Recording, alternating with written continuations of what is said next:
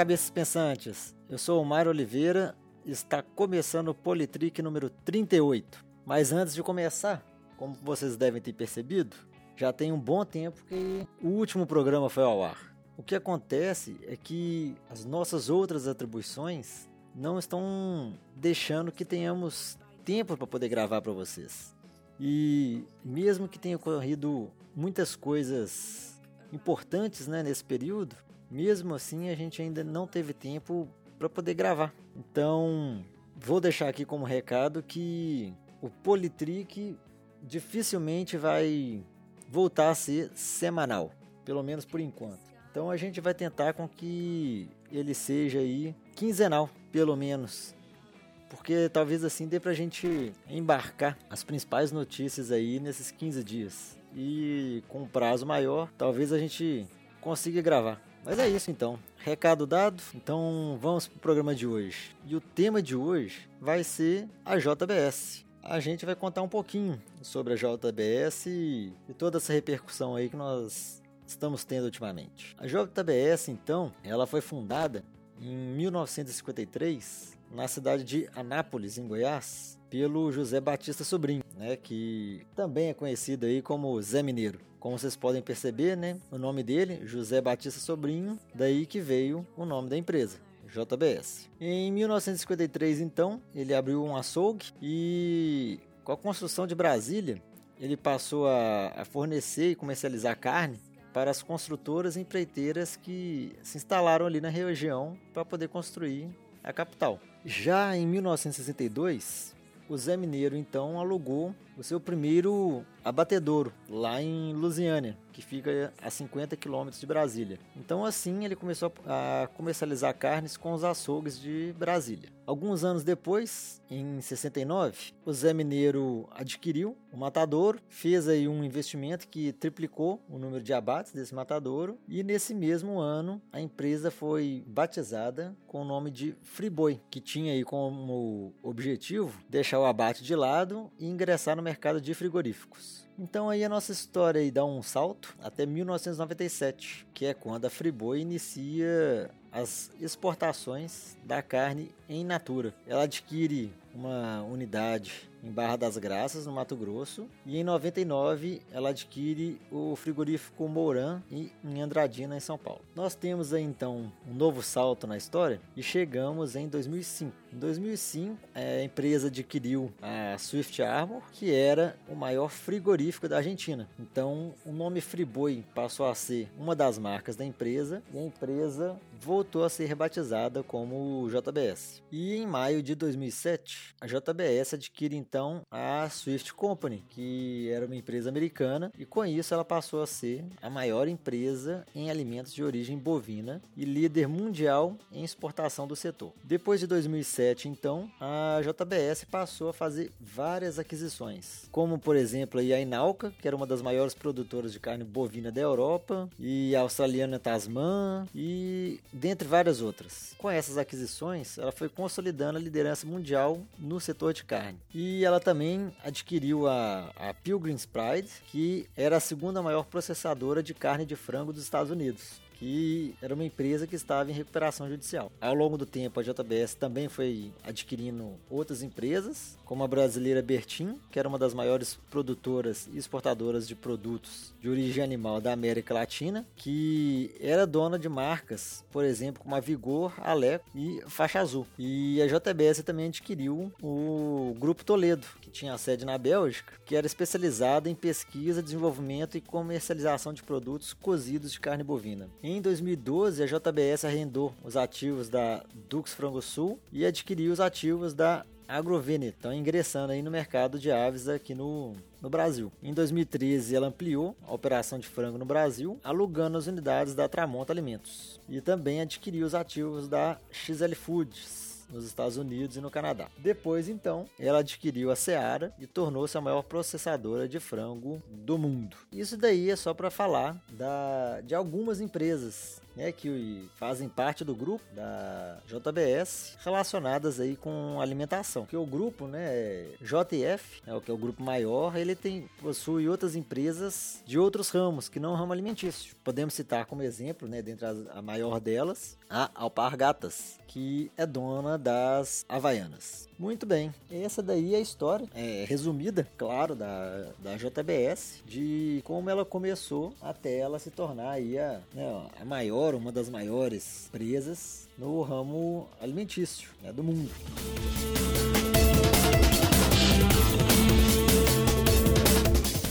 No mês de maio, nós tivemos então aquele vazamento daquele áudio do Joesley Batista com o presidente Michel Temer e que gerou aí uma inúmeras, né, inúmeras consequências de maio até hoje. Então, vamos comentar rapidinho então sobre essas consequências e o que, que o que, que aconteceu de mais relevante desse período para cá. Saiu uma matéria na revista Época com uma entrevista com o Joesley Batista e o Joesley Batista disse na entrevista que o Temer liderava a maior organização criminosa do país. E isso levou ao presidente Temer decidir processar o Joesley Batista. E a defesa do presidente, ela afirma que o Joesley passou a mentir escancaradamente e a acusar outras pessoas para se salvar de seus crimes e ainda acusou o empresário de ser o criminoso notório de maior sucesso na história brasileira, já que ele conseguiu um acordo de delação premiada que permite né, com que ele fique em liberdade e more no exterior. Então, nós temos aí essa entrevista e essa defesa do presidente Temer. É, é interessante essa frase da defesa, falando sobre o acordo de delação premiada, porque foi realmente isso. Né? O acordo feito né, pelo Joesley Batista permitiu mesmo que ele ficasse em liberdade e que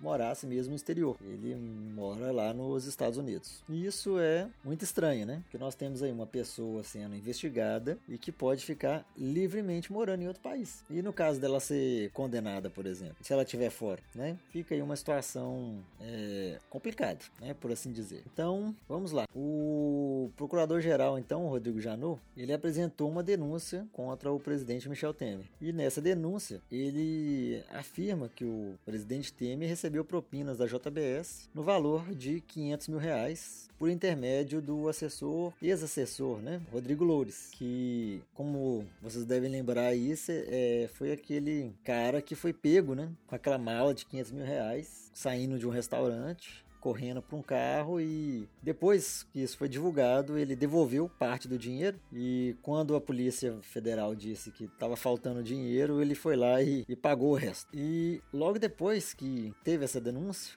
o presidente Michel Temer ele fez um pronunciamento para falar dessa denúncia. E em seu pronunciamento ele atacou o procurador-geral, o Rodrigo Janot. E então ele insinuou que o Janot recebeu dinheiro por meio do ex-procurador Marcelo Miller, que abandonou a procuradoria e passou a atuar no escritório de advocacia que negociou o acordo de leniência da JBS. E o presidente ainda alegou que não havia provas concretas que ele cometeu qualquer ato ilícito. Foi o que ele falou em sua defesa. E nisso, né, o presidente foi notificado, apresentar sua defesa, ele apresentou, e esse processo foi enviado então à CCJ para poder dar um parecer sobre o caso. Até o momento em que eu estou gravando esse programa aqui, né, porque as coisas vão mudar do dia que eu estou gravando até o dia que ele for ao ar, nós já tivemos então a apresentação desse parecer. E esse parecer ele dizia que sim, que eu deveria dar continuidade ao processo de investigação do presidente Michel Temer. Então faltava então esse parecer ser votado então na CCJ e depois dessa votação na CCJ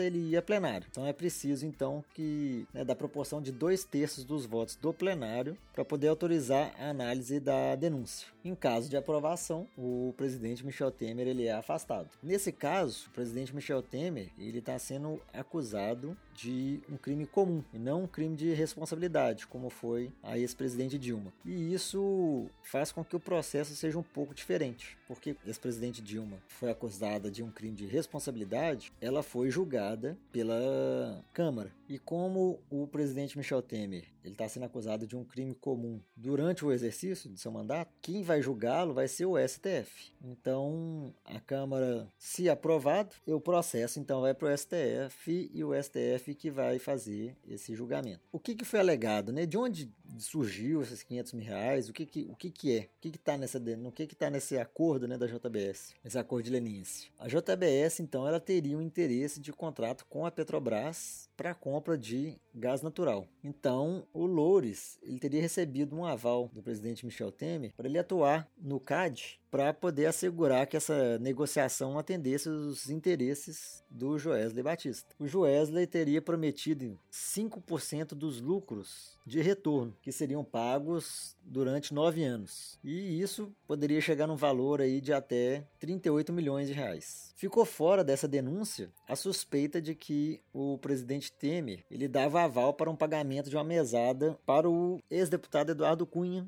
em troca do silêncio dele na Lava Jato, e também a suspeita de corrupção ativa, passiva e lavagem de dinheiro na assinatura de um decreto que mudou as regras do setor do, de, de porto. Então, essa denúncia que está que, que tá aí, esse processo, ela é específica para esse contrato da JBS com a Petrobras.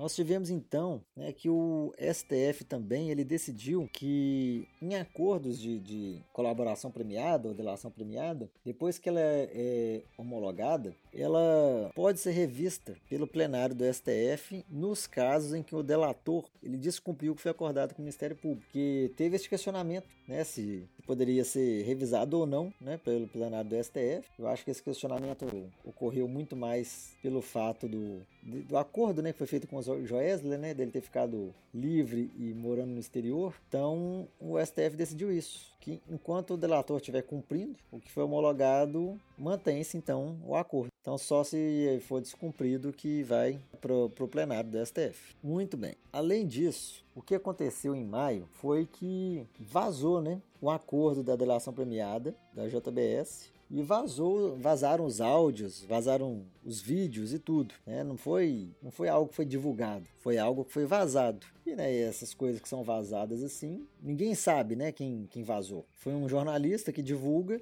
e o jornalista tem o direito de assegurar as fontes dele. Então o jornalista não vai dizer quem foi a fonte dele. Então isso foi vazado aí, ninguém sabe por quem. Mas acontece que na véspera da divulgação do acordo da delação premiada, além do Joesley Batista já estar no exterior, se não me engano ele estava em Nova York, então além dele já estar no exterior, ocorreu que a JBS ela realizou aí uma operação financeira que evitou uma perda de um milhão de reais da empresa. Ela tinha vendido aí 10 milhões de reais em ações, porque o que está sendo investigado aí é que parece que a JBS sabia que iria ocorrer essa divulgação desse acordo e consequentemente ela ela né, entende que as ações iam cair. Então, antes dessa divulgação, ela vendeu 10 milhões de reais em ações e evitou aí uma perda de 1 milhão de reais. E isso está sendo investigado também. E agora, é, semana passada, se não me engano, o TCU está analisando se irá condenar o Joesley Batista por irregularidades no negócio,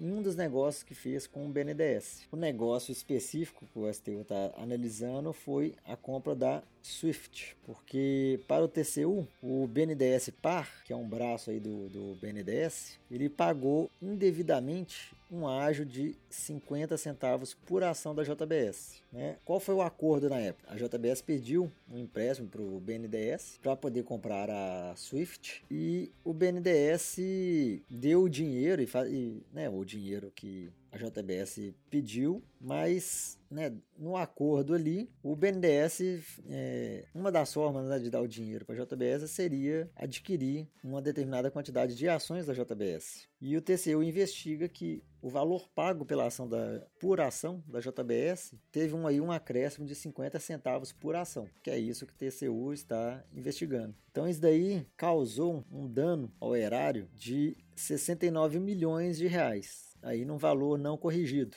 E ele corrigido, porque essa, isso ocorreu, se não me engano, em 2005, então esse valor corrigido para os dias de hoje seria mais ou menos de 126 milhões de reais. E o dinheiro então que a JBS conseguiu com o BNDES foi de 750 milhões de dólares. E esse dinheiro foi usado para comprar a Swift. Nessa investigação do TCU, além do Joesley Batista ter sido citado, foi citado também o ex-presidente do BNDES, Luciano Coutinho, e também o ex-ministro da Fazenda, Guido Mantega.